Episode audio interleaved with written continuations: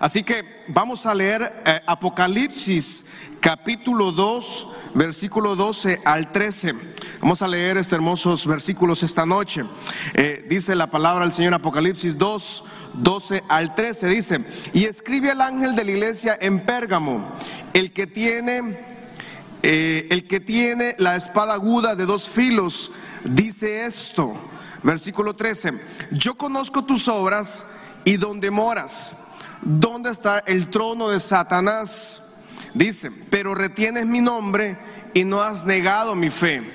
Ni aun en los días en que Antipas, mi testigo fiel, fue muerto entre vosotros, donde mora Satanás. Vamos a hablar de Pérgamo. El título de esta noche es Lo difícil de ser cristiano en Pérgamo.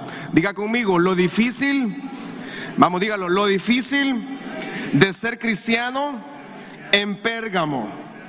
Era muy, pero muy difícil ser cristiano en esta hermosa ciudad de Pérgamo. Pérgamo no era una ciudad tan importante como la de Esmirna o la de Éfeso que ya hablamos. De hecho, su significancia no era comercial, no era un destino financiero, no era un destino de finanzas, mm, familiar, no. El, el destino de, de Pérgamo era, eh, su circulación de personas era religioso era fuertemente visitada por temas de espiritualidad. Interesantemente, Cristo glorificado le dice a Pérgamo, eh, ustedes ahí, conozco tus obras, sé dónde moras, y ahí donde ustedes viven, en Pérgamo, ustedes tienen el trono de Satanás. O sea, la gente vivía en el trono de Satanás. Qué, terrible eh, cómo Cristo le, le, especifica la ciudad de Pérgamo, que en Pérgamo vivía Satanás. Literalmente Satanás tenía un palacio en Pérgamo, dice, ¿verdad? Pero bien, esta ciudad era la capital de Asia Menor por más de 300 años, dicen. Eh, tenían una hermosa biblioteca. Imagínense qué tan desarrollado estaban estas comunidades en aquel entonces, hace tantos años. Eh, las ciudades griegas fueron, fueron muy desarrolladas en filosofía. Tenían una biblioteca que tenía más de 200 mil eh, libros. O sea, imagínense en aquel entonces ya era una ciudad de mucha gente muy inteligente, filósofos importantes, tenían una escuela de medicina, o sea, ya había facultad de medicina hace cuántos años en esta ciudad de Pérgamo. Era una ciudad muy importante en el tema médico, en el tema religioso, ¿verdad? Y en el tema de filosofía. Ellos comenzaron a producir lo que eran los pergaminos para lograr escribir los libros. De las bibliotecas más, bibliotecas más importantes en el mundo antiguo se estaba situada en la ciudad de Pérgamo. Eso nos dice que sus ciudadanos eran gente muy inteligente, de mucha lectura, eran unas personas que estudiaban mucho, eh, leían mucho, era gente muy inteligente en ese sentido. Esta ciudad entonces era una ciudad que era el centro administrativo, o sea, Ahí en Pérgamo vivía el procónsul y era el centro administrativo de toda la región de Asia Menor. O sea, los impuestos, eh, todos los trámites de municipalidad, todos los trámites legales, jurídicos, tenían que pasar por Pérgamo. Por eso la ciudad no era tan bonita en ese sentido, pero era una ciudad que movía mucha plata en el sentido de los impuestos. El, este, el, emperador reinante en ese entonces también era considerado un dios. El emperador, cada emperador que pasaba se consideraba un dios. Y como era un dios, todos los habitantes, escuche esto, como era un dios, supuestamente ellos, obviamente no era un dios, porque era un ser humano como usted o como yo, pero todos los años, los habitantes de Pérgamo eh, tenían que llegar a una asamblea como esta, por ejemplo, y tenían que arrodillarse, tenían que quemar incienso. Cada persona o cada familia llegaban a un templo hermoso como este y llegaban con un incienso y quemaban enfrente del, de la asamblea. Y solo tenían que decir algo, el, el César es el Señor. Con eso era más que suficiente para saldar su cuenta religiosa todos los ciudadanos de Pérgamo tenían que cruzar la asamblea con un incienso y decir simplemente esta frase. César es el Señor. Con eso que dijeran, ellos podían volver a sus casas, a sus barrios, seguir su religión, seguir sus costumbres, seguir a quien ellos quisieran adorar no necesitaban seguir adorando al César, pero sí, tenían que estar frente al procónsul, frente a la asamblea y decir sencillamente, César es el Señor. No tenían que decir nada más. Pero para los cristianos de Pérgamo eso es un grave problema. Porque los cristianos no podían decir César es el Señor, porque para nosotros Cristo es el... Vamos a ver ya conmigo, Cristo es el Señor. Usted jamás diría, el pastor Marcos es el Señor. El día que salga alguien diciendo eso, usted va a decir, el pastor Marquito se le barrió el tornillo, ¿verdad? Anda, anda quedando loco de tanto estudiar Apocalipsis. Pero los César, los emperadores romanos, se autodenominaban dioses. Ellos decían que ellos eran una divinidad. Y era ley que todos tenían que pasar a una asamblea frente al procónsul, o sea, como el gobernador de la provincia de Pérgamo, y decir frente a él, procónsul o gobernador, el César es el Señor. Bueno, muchas gracias. Siguiente. Y pasaban todos. Los cristianos no lo hacían. Y esta iglesia era una iglesia eh, también pequeña, como todas las iglesias de Asia Menor del Apocalipsis. Sin embargo, era una iglesia valiente. Era una iglesia que tenía mucha valentía para enfrentarse al cónsul o al gobernador de turno en ese momento. Versículo 1 de versículo 12, perdón, de Apocalipsis 2 dice: Versículo 12, por favor. Escribe al ángel de la iglesia en Pérgamo, el que tiene la espada aguda de dos filos dice esto. Entonces, ¿por qué tenemos que destacar y por qué Cristo glorificado destaca la espada aguda de doble filo? Resulta que el procónsul eh, en la grandes sociedad tan desarrollada y moderna sociedad romana para esa temporada, las, autoridades de gobierno, no todo mundo tenía autorización de usar espada. Como ahora mismo, por ejemplo, no todo el mundo puede andar una arma, ¿verdad? Un arma de fuego si usted no tiene un permiso para andar un arma de fuego, le quitan el arma y lo pueden terminar metiendo preso, ¿verdad? Lo meten una denuncia por portación ilegal de armas. Lo mismo pasaba en aquel entonces. El cónsul, el gobernador, tenía una espada, punto. Y él, en otras palabras, tenía el poder de la vida y de la muerte. Él decidía a quién darle la vida o él decidía a quién quitarle la vida. Si una persona en la sociedad de Pérgamo al cónsul no le caía bien, el cónsul tenía la autoridad, total libertad con su espada de poder aniquilar a quien él quisiera y nadie le podía decir nada. Entonces, para que entendamos lo, gráfico que está haciendo este versículo, cuando Cristo glorificado le dice a Pérgamo, ¿saben qué, señores? Yo soy el que tengo la espada de doble filo. En otras palabras está diciendo, los romanos, el gobernador, el ejército romano no tiene, ellos tienen la espada que quita la vida, pero yo tengo la espada que transforma el corazón, que transforma el alma del hombre. Nadie puede quitar el alma. El cuerpo sí nos pueden quitar la vida, pero el alma no la puede tocar nadie. Entonces Cristo glorificado le dice a la iglesia de Pérgamo, yo soy el que tengo la espada aguda de doble filo. En ese momento entonces tenemos que entender algo. Que la, solo Cristo tiene el poder, le está diciendo a Pérgamo, que solo Él tiene el poder, la capacidad para proveer protección y salvación a los fieles. Lo mismo sucede en nuestra temporada. El hombre puede tener armas, el hombre puede tener persecución contra la iglesia. Si sabía usted, yo lo he estado diciendo en muchos martes, que lastimosamente en muchos países, por el tema de la pandemia, el tema del, del, COVID, COVID-19 o como le quieran pronunciar, en muchos países la iglesia evangélica ha sido asediada. En muchos países les han prohibido, por ejemplo, en una, en una ciudad moderna, no voy a decir el nombre porque estoy en vivo, pero un país de allá por Oceanía, eh, un pastor muy famoso publicó algo. Él dijo: les prohibieron, a ellos les autorizaron a la iglesia abrir el templo, que la gente podía ir al templo, solo una cantidad limitada, pero les prohibieron cantar. O sea, podían ir al templo, pero tenían que estar todos callados. ¿Se imagina usted acá?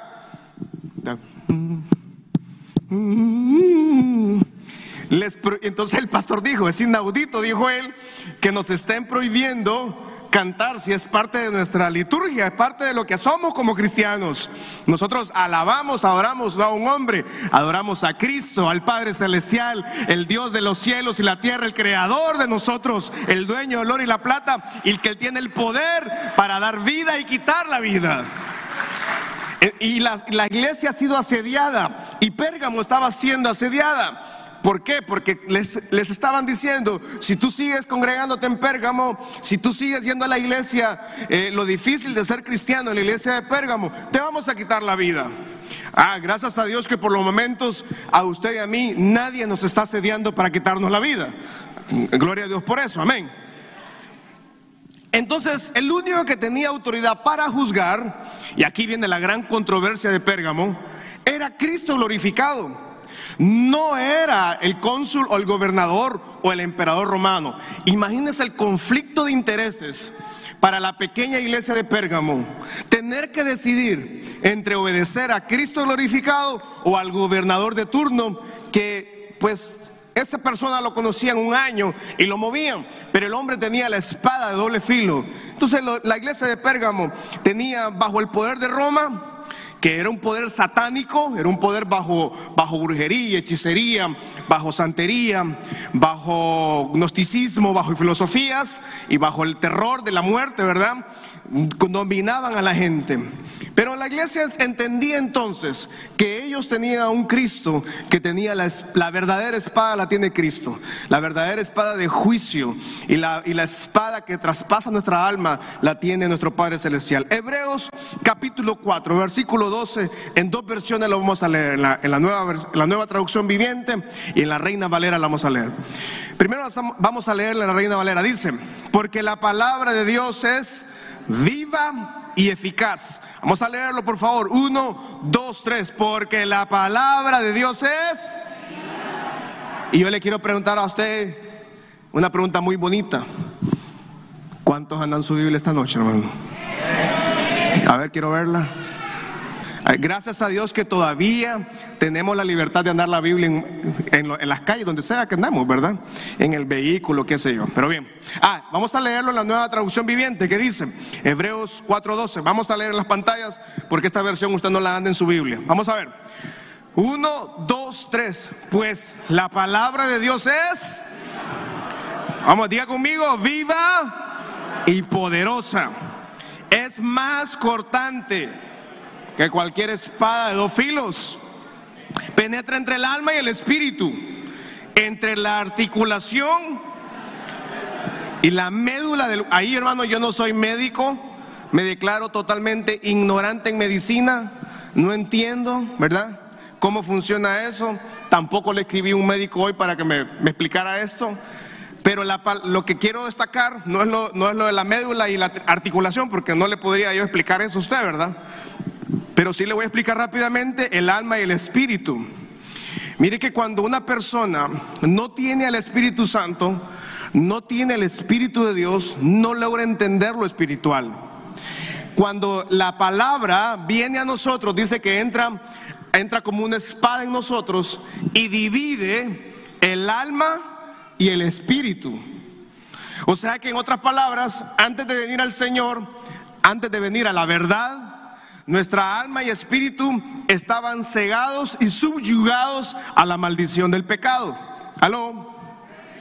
Pero cuando venimos a Cristo, la espada, o sea, la Biblia, entra y separa el alma y el espíritu.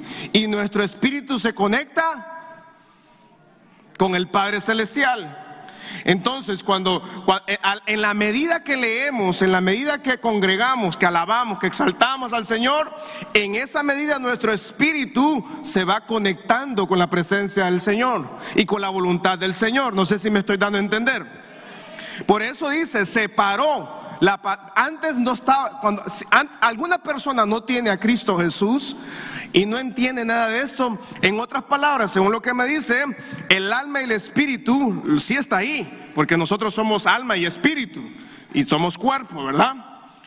Pero la persona que no tiene al Señor, su espíritu y su alma están bajo esclavitud de pecado. Vive bajo la esclavitud del pecado, pero cuando la palabra del Señor llega a nosotros, entra y separa el alma y el espíritu. Y nuestra alma comienza a ser saciada de la presencia del Señor. Por eso el rey David decía, mi alma tiene sed de ti. Y el espíritu nuestro se conecta con el Espíritu Santo. Por eso necesitamos entender que la Biblia sigue siendo nuestro manual de vida. ¿Cuántos dicen amén? Su Biblia, diga conmigo, mi Biblia es el manual de vida. Gracias. Viva, eficaz, más cortante que toda espada, parte el alma y el espíritu. Y dice lo último, cada vez que entonces que yo abro la Biblia, mire aquí, mire, mire, yo leo la Biblia y dice la última parte, cuando yo abro la Biblia, deja al descubierto mis pensamientos y deseos más íntimos. ¿Qué le parece la Biblia, hermano? ¿Qué otro libro habrá, hará eso en la vida, hermano? Ningún otro libro. Entonces, si usted es cristiano, evangélico, que usted se congrega acá en esta iglesia y usted es miembro de esta iglesia, yo tengo que decirle a usted que usted necesita leer la Biblia todos los días. Ah, ¿Fue mala noticia o qué? Yo necesito decirle a usted que necesitamos leer la Biblia todos los días. Cada vez que yo leo la Biblia, entonces dice la segunda parte, la última, tercera, dice, cada vez entonces deja descubierto mis pensamientos y deseos más íntimos. Y alguna gente dice, no, pastor, si nadie sabe eso, nada de lo que usted piensa está eh, exento de, que Dios lo conozca. Dios nos conoce. Pero dice que me que cuando leemos la Biblia, entonces hay gente que se pasa la vida cristiana, nunca lee la Biblia, entonces nunca ve, nunca se le revelan sus pensamientos o respuestas a los, más, a los deseos más íntimos. Pero bien, no puedo estacionarme ahí. Primera Corintios 1.18 dice, ¿por qué alguien no entiende esto? Porque la palabra de la, de la cruz es locura a los que se pierden, pero a los que se salvan, esto es a nosotros. ¿Qué significa la cruz para nosotros? Poder de Dios. Levante su mano al cielo y diga conmigo, para nosotros la cruz, vamos, dígalo, para nosotros la cruz significa poder de Dios. Alguien dice amén esta hermosa noche, vamos. para la gente que no conoce, que no entiende esto, es una locura. No creen en la Biblia, no creen en la lectura, no creen en el congregarse, se mofan de la iglesia, se mofan en el trabajo, se ríen de usted. Porque para ellos es una locura. Por eso la Biblia, cuando alguien si no tiene el Espíritu de Dios no la entiende, pero cuando, cuando tiene el Espíritu de Dios, la Biblia entra con una espada de doble filo y aparte el alma y el Espíritu. Salmo 119, 105 dice, lámpara es a mis pies tu palabra y lumbrera a mi casa. La Biblia es la luz es luz en el camino. Proverbios capítulo 22, 6 dice, instruye al niño en su camino y cuando fuere viejo no se apartará de él. Padres de familia que están aquí, instruye, instruyamos, me incluyo yo obviamente como papá, instruyamos a nuestros hijos en el camino. ¿Cómo lo vamos a instruir? Con la Biblia, hermanos.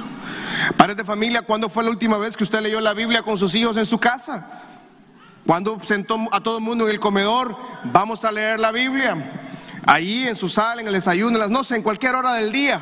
Pero es necesario que los padres, a mí me da pesar ver cuánto papá, cuánta madre de familia invierte tanto tiempo en tantas cosas, pero nunca tienen tiempo para venir a la casa del Señor. Yo sé que no es para usted porque usted vino esta noche con sus hijos, pues, o el domingo, no sé. Yo lo estoy diciendo porque tengo que enseñarlo. Instruye al niño en su camino. ¿Con qué lo vamos a instruir? Con la palabra. Y cuando fuere viejo, dice. es que mucho papá, a mí me da pesar porque mucho papá a mí me busca cuando sus hijos tienen 12, 15, 18 años para que le ayudemos. Ahí ya no se puede hacer nada, hermano. Ya no. Porque los años para educar a nuestros hijos en la palabra es cuando están de uno a diez años, que todavía uno los trae a la casa del Señor. Ya después no. Es difícil. Obviamente después solo, solo oración y ayuno que Dios haga una transformación en ellos, ¿verdad? Mientras tanto, nuestro trabajo, si nuestros hijos están en casa, necesitamos instruirlos en el camino del bien. Y para eso tenemos el mejor manual de vida que es la santa palabra del Señor. ¿Alguien dice amén? Deuteronomio 6, 7 al 9 dicen, y, la, y, y tú las repetirás estas palabras a tus hijos, hablarás de ella estando en tu casa y andando por el camino, al acostarte y cuando te levantes. Versículo 8, y las vas a atar como una señal en tu mano y estarán como frontales en tus ojos. Versículo 9, las vas a escribir en los postes de tu casa y en tus puertas. ¿Con qué lo vamos a hacer? Con la palabra del Señor. De verdad, levánteme la mano todos los padres de familia aquí, por favor, padres de familia. Mire cuántos papá y mamá andamos aquí. Levánteme la mano los que son abuelos y abuelas. Qué maravilloso, gracias a Dios por las abuelitas y abuelos. Démele un fuerte aplauso a los abuelitos y abuelitas que están esta noche acá en la casa del Señor. Es un privilegio que tener abuelitos y abuelitas en la casa que puedan instruir a nuestros hijos. Amén. Pero qué maravilloso es que podamos instruir a nuestros hijos con la palabra del Señor, que es la única espada de doble filo que transforma el corazón de las personas. Ningún otro libro transforma, ningún otro libro cambia la mente, solo la palabra del Señor. Entonces dice Cristo glorificado, yo soy la espada de doble filo, que soy el que tengo la autoridad, no la tiene el cónsul. Versículo 12, perdón, de, Apocalipsis 2, por favor, vamos atrás. Vamos atrás, Apocalipsis 12, 2, 12, ajá. Que tengo, tiene la espada aguda de dos filos, dice esto. Ahora el versículo 13 dice, ¿por qué? Mire qué interesante.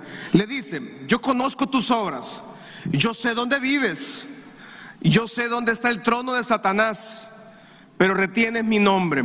Y sabe que Pérgamo tenía un grave problema. Pérgamo tenía las cuatro sectas más grandes de religión de adoración en la ciudad de Pérgamo. Ellos tenían cuatro dioses, eran de extremadamente eh, fuertes en la zona de Asia Oriental. Número uno, el dios Zeus. El dios Zeus era el más alto de los dioses del Olimpo. Este señor, no era señor porque era un, se lo inventaron pues, ¿verdad? Alguien se inventó y dijo, este es el dios, porque no existió nunca. Era una deidad creada por los griegos. El dios Zeus era el papá de todos los dioses. Y la ciudad de Pérgamo tenía el templo más grande y el templo más imponente del dios Zeus. O sea, si usted tiene un perrito que le dice Zeus, usted le está diciendo el diosito, ¿ah? porque, porque así se, era un dios griego, porque a los perritos les acostumbra ponerle Zeus la gente, ¿verdad? Pero era un dios que para ellos era extremadamente venerado.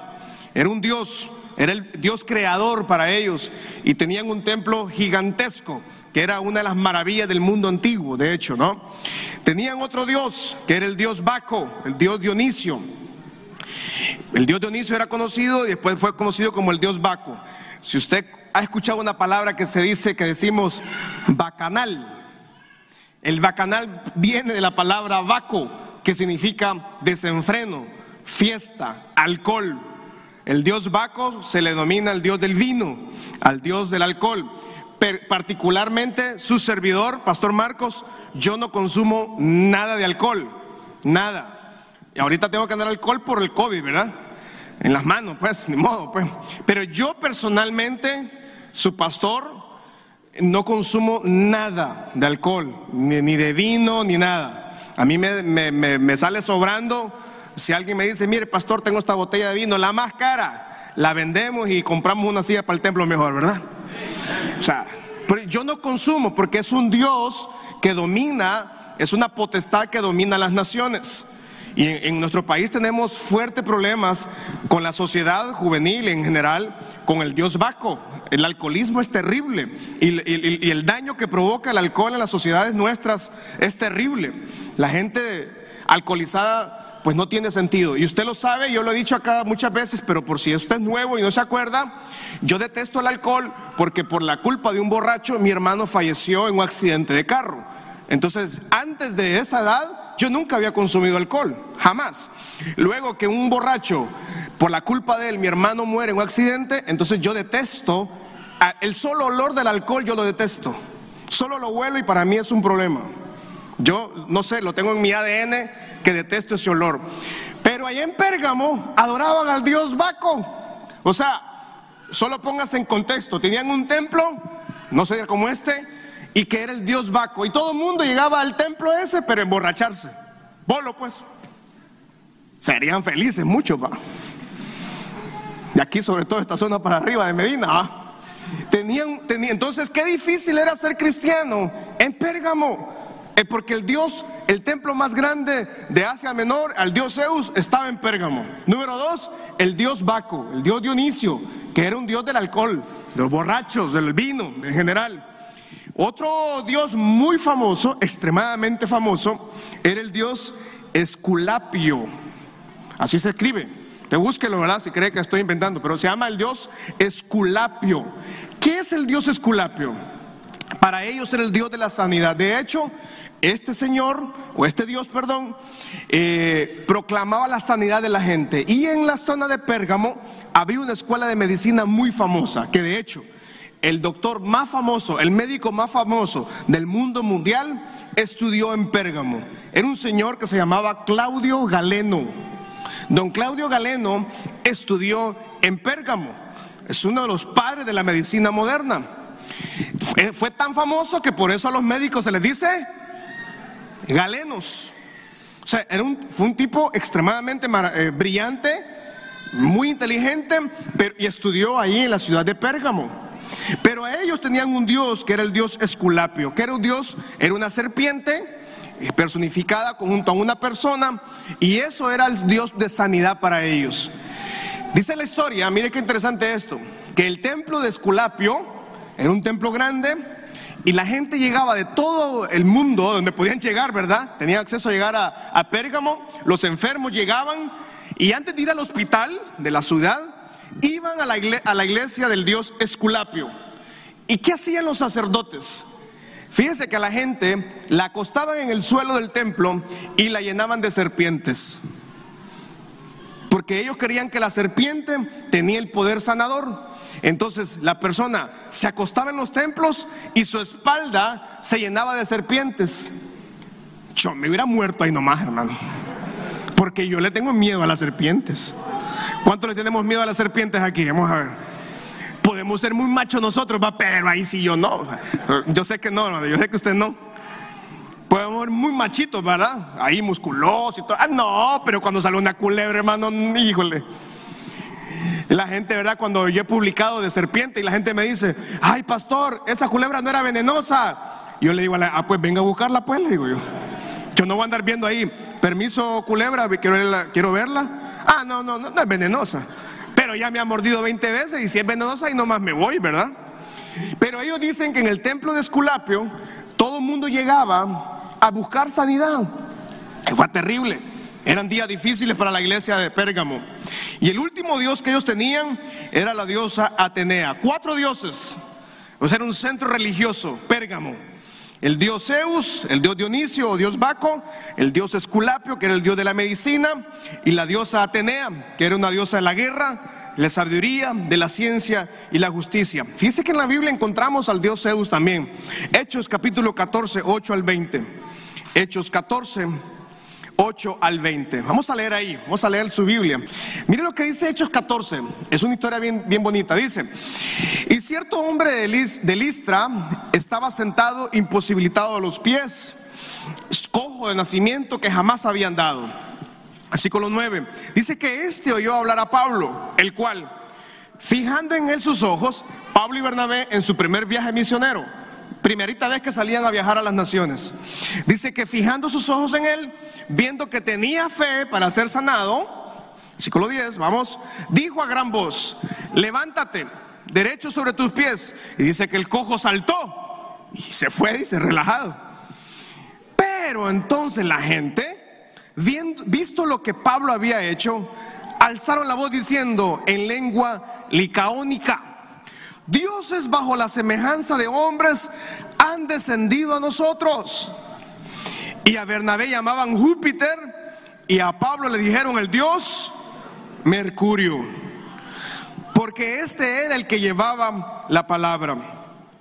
Mire que el dios Mercurio era un dios que se llamaba el dios Hermes, que el dios Hermes era el dios, era el dios vocero de todos los dioses.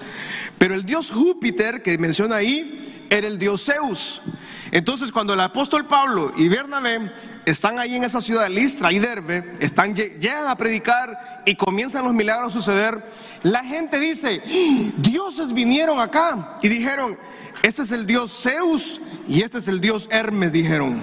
Son dos nuevos dioses, los dioses bajaron a la tierra y querían entonces, versículo, dice que les trajeron toros les trajeron guirnaldas delante de las puertas y juntamente con la muchedumbre dice que querían ofrecerle sacrificios. Oiga bien, porque la gente era religiosa. Cuando los oyeron los apóstoles, Bernabé y Pablo rasgaron sus ropas y se lanzaron entre la multitud dando voces y diciendo, varones, ¿por qué hacen esto? Nosotros somos hombres semejantes a ustedes. Anunciamos que esas vanidades se conviertan al Dios vivo el que hizo los cielos y la tierra, el mar y todo lo que en ellos hay. Versículo 16. En las edades pasadas Él ha dejado a toda la gente andar en sus propios caminos. Si bien no se dejó a sí mismo sin testimonio, siendo en bien, dándonos lluvia del cielo y tiempos fructíferos, llenando de sustento de alegría nuestros corazones, y diciendo estas cosas, difícilmente lograron impedir que la multitud les ofreciese sacrificios.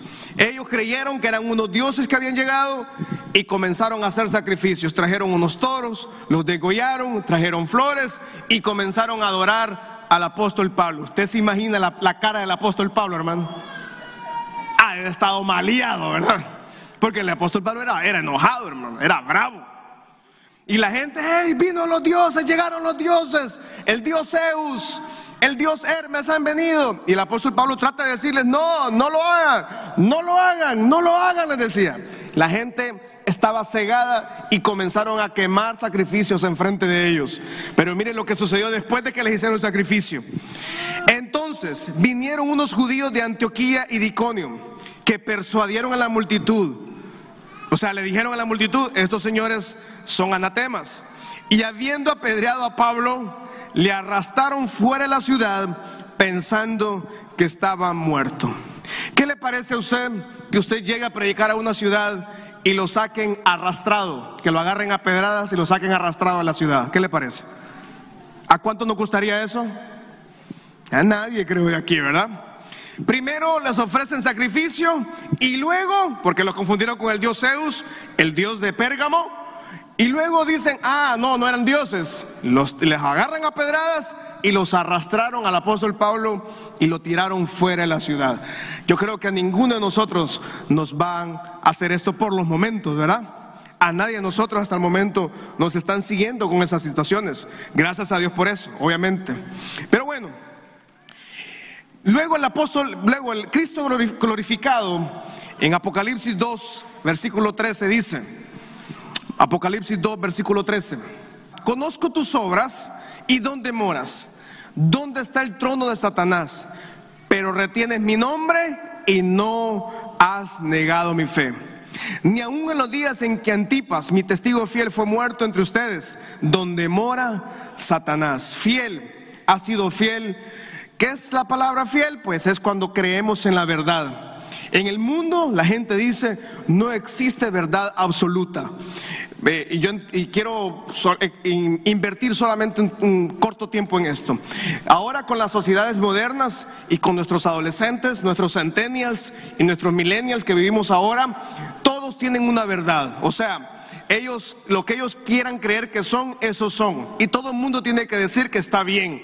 Esos son verdades relativas, se le llama relativismo, o sea que si esta persona cree eso, que él es un árbol, entonces hay que respetarlo como árbol, porque él cree que él es un árbol. Si esta persona cree que él es un búfalo, hay que respetarlo porque él es un búfalo. ¿Ah?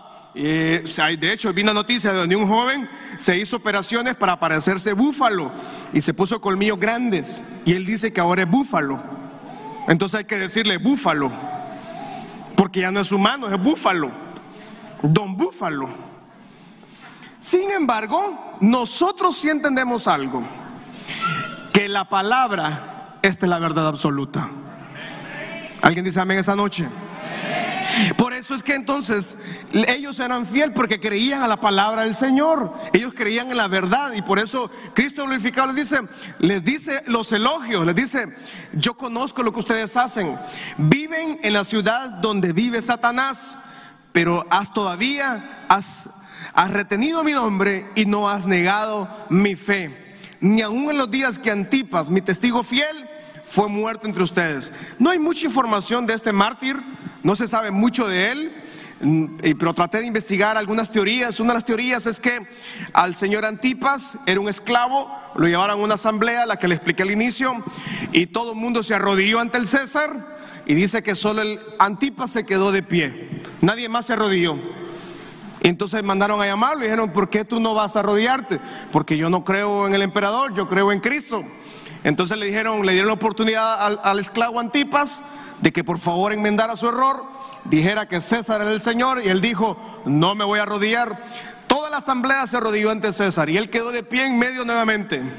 Dice la historia, algunos historiadores dicen que el señor Antipas eh, murió quemado en una olla hirviendo de agua. Lo metieron así. Hermano, a usted y a mí nadie nos anda haciendo eso, fíjese. Y aún así la gente no quiere del Señor. Aún así el evangélico moderno ah, está acomodado, tranquilo, relax total, ¿verdad, pastor? No, pastor, no sé, no sé, tranquilo, déjenos como estamos. Pero el, el Señor Antipas murió en una olla hirviendo de agua. Así murió él, por eso es mencionado en la, es una de las teorías que, de historia que dicen. Pero interesantemente, Cristo glorificado dice, Él es mi testigo fiel, muerto entre ustedes. ¿Ha sido fiel usted, amada iglesia? Pregunto en redes sociales, en todo, pregunto esa noche, ¿ha sido usted fiel? Y usted me dice, no, pastor, que mire, eh, eh, en el trabajo me dicen fanático, me dicen que estoy muy obcecado con la religión. Nosotros no tenemos una religión, nosotros tenemos una relación con el Padre Celestial. ¿Cuántos dicen amén esa noche? Y, y la fidelidad que ellos mostraban era porque tenían la verdad. Juan 14:6. Pero dice Juan 14:6, Jesús le dijo, yo soy el camino, la verdad y la vida. Nadie viene al Padre si no es por mí. Vamos a leerlo, por favor, todos juntos. Uno, dos, tres. Jesús le dijo, yo soy el camino, la verdad. Nadie viene al Padre. Y ahí es donde se rompe la relación de todas las religiones del mundo. Si Cristo, si Jesucristo no está en medio, si Cristo no es predicado en una, en una iglesia, si la cruz es una locura, nadie logra llegar al Padre Celestial. Necesitamos tener a Cristo Jesús en su corazón, en mi vida. Nadie puede llegar al Padre si no tiene a Cristo. Por eso encontramos personas que al primer problema salen corriendo de la iglesia. Por eso encontramos personas que al primer problema terminan murmurando de todo mundo. Mire que la murmuración es terrible. ¿Sabe por qué? La murmuración habla más de, la persona que está murmurando de que del sujeto del que está en murmuración. Lo vuelvo a explicar. Murmurar, contender contra alguien, habla más de usted, de sus principios, que de la persona. Pero mucha gente en la iglesia, lastimosamente, no tiene principios. Quiere seguir la verdad. Cualquier problema lo aleja. Cualquier situación lo aleja. Cualquier problemita lo enfría. Y no hemos llegado ni siquiera nosotros a vivir ni siquiera el punto ni en nada de porcentaje de lo que esta iglesia de Pérgamo sufrió. Nadie de nosotros ha sufrido nada de eso. Pero por eso Cristo eh, vino a la tierra a darnos vida y vida en abundancia y nos trajo la revelación de la cruz y nos trajo la verdad. Y la verdad es que Él es el camino, la verdad y la vida. Nadie va al Padre si no es por Cristo Jesús. Él es la puerta al Padre Celestial. Ha sido fiel. A veces estamos preocupados por el que dirán por las presiones del mundo, por lo que va a decir los amigos, por lo que va a decir la familia. ellos eran muy fieles y tenían una fuerte convicción en sus principios. Volvemos a Apocalipsis 12, por favor, capítulo 2, versículos 13 y 14. Pero no has negado mi fe. Yo pregunto en esta noche, ¿qué tan difícil es ser cristiano en San Pedro Sula? ¿Qué tan difícil es? Cuáles son las grandes tribulaciones que vivimos como cristianos. ¿Cuáles son? Ninguna. No tenemos. Todo es porque es que la sociedad se mueve de esta forma. Es por las presiones del amigo, por las presiones de la amistad, del vecino, de la familia. No has negado mi fe. Y yo creo que mucha gente ha negado la fe del Señor este año. Yo creo que muchas familias se han alejado de la fe del Señor. Y nadie va a ir al Padre. Todo aquel que niegue su fe va a ser también negado en los cielos. Todo aquel que niegue a Cristo Jesús un día va a ser negado en los cielos. Sin embargo, amada iglesia, mi salón, usted y yo todavía tenemos la oportunidad de enmendar todo esto, de no negar nuestra fe en el Señor. Si algo oramos, y es mi oración, y es la oración de mis padres, es que la iglesia tenga raíces profundas, que nada ni nadie lo mueva de la fe en Cristo Jesús. Nada ni nadie. Nada lo mueva de la fe en Cristo Jesús. Problemas en el hogar, problemas en la familia, problemas de salud, problemas económicos, todo eso tenemos el poder de Dios. Para unos la cruz es una locura, para nosotros es poder de Dios. Y cuando tenemos el poder de Dios, entendemos que Él con su gloria trae milagros, trae maravillas. Pero no niegue la fe, no neguemos la fe por los problemas cotidianos de la vida, por los que nos alejamos muchas veces. Y yo entiendo que hay mucho dolor, yo entiendo que hay mucha tragedia este año en San Pedro Sula, en Honduras en general, ¿verdad? Y en las naciones de la tierra, en todos lados está pasando este terrible virus de pandemia. Solo que en Honduras las, la crisis se agrava cada día, ¿verdad? Sin embargo, usted y yo estamos parados en la roca firme que es Cristo Jesús. Levante su mano al cielo y diga conmigo, estamos parados la roca firme que es Cristo Jesús. Póngase de pie, por favor, esta noche. Próximo martes vamos a seguir con las cosas que Cristo glorificado le dice a Pérgamo que no está de acuerdo, ¿verdad? Padre, yo oro por toda la familia Michalón, por jóvenes, por adolescentes, por niños, por matrimonios, por las familias, por sus empresas, Señor, por la economía. Pero yo oro esta noche que nada ni nadie nos mueva de la fe. Vamos, diga ahí, nada ni nadie nos mueva de la fe en Cristo Jesús. Diga conmigo, estamos parados en la roca firme que es Cristo Jesús. Nada nos moverá de la fe en Cristo Jesús. Aún los días difíciles, los días de angustia, los días de soledad, los días de incertidumbre. Las veces yo entiendo tal vez en que se falla el Señor y viene ese espíritu de culpa, de que no se entiende y, viene ese espíritu de culpa de no lograr levantarse. Pero esta noche el Padre le recuerda que Él es un Padre de misericordia, Él es un Padre que restaura, que levanta y de las peores historias en las manos del Maestro se convierten en las historias de bendición. De una vida ordinaria, Dios la convierte en una vida extraordinaria. Dios no nos ve en nuestra condición actual, Él nos ve hacia donde Él nos está llevando. Padre, yo oro que tú fundamentes la casa Michalón, tú levantes la familia, tú levantes los jóvenes, tú levantes los niños, a las mujeres, a los hombres, los matrimonios, la vida financiera, en el nombre de Jesús. Nadie de nosotros dé un paso atrás.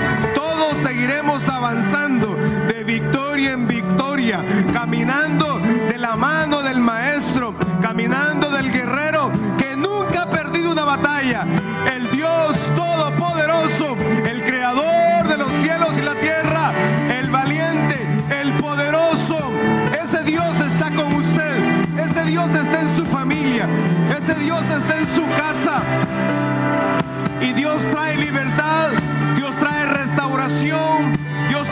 restauración. De todas estas heridas, de todas esas ofensas, de ese temor, de ese miedo, de esa incertidumbre, de esa insatisfacción. Dios trae una reparación. Nadie de nosotros negará la fe en el poderoso nombre que es sobre todo nombre, Cristo Jesús. La iglesia del Señor, dele un fuerte aplauso al Señor esta noche.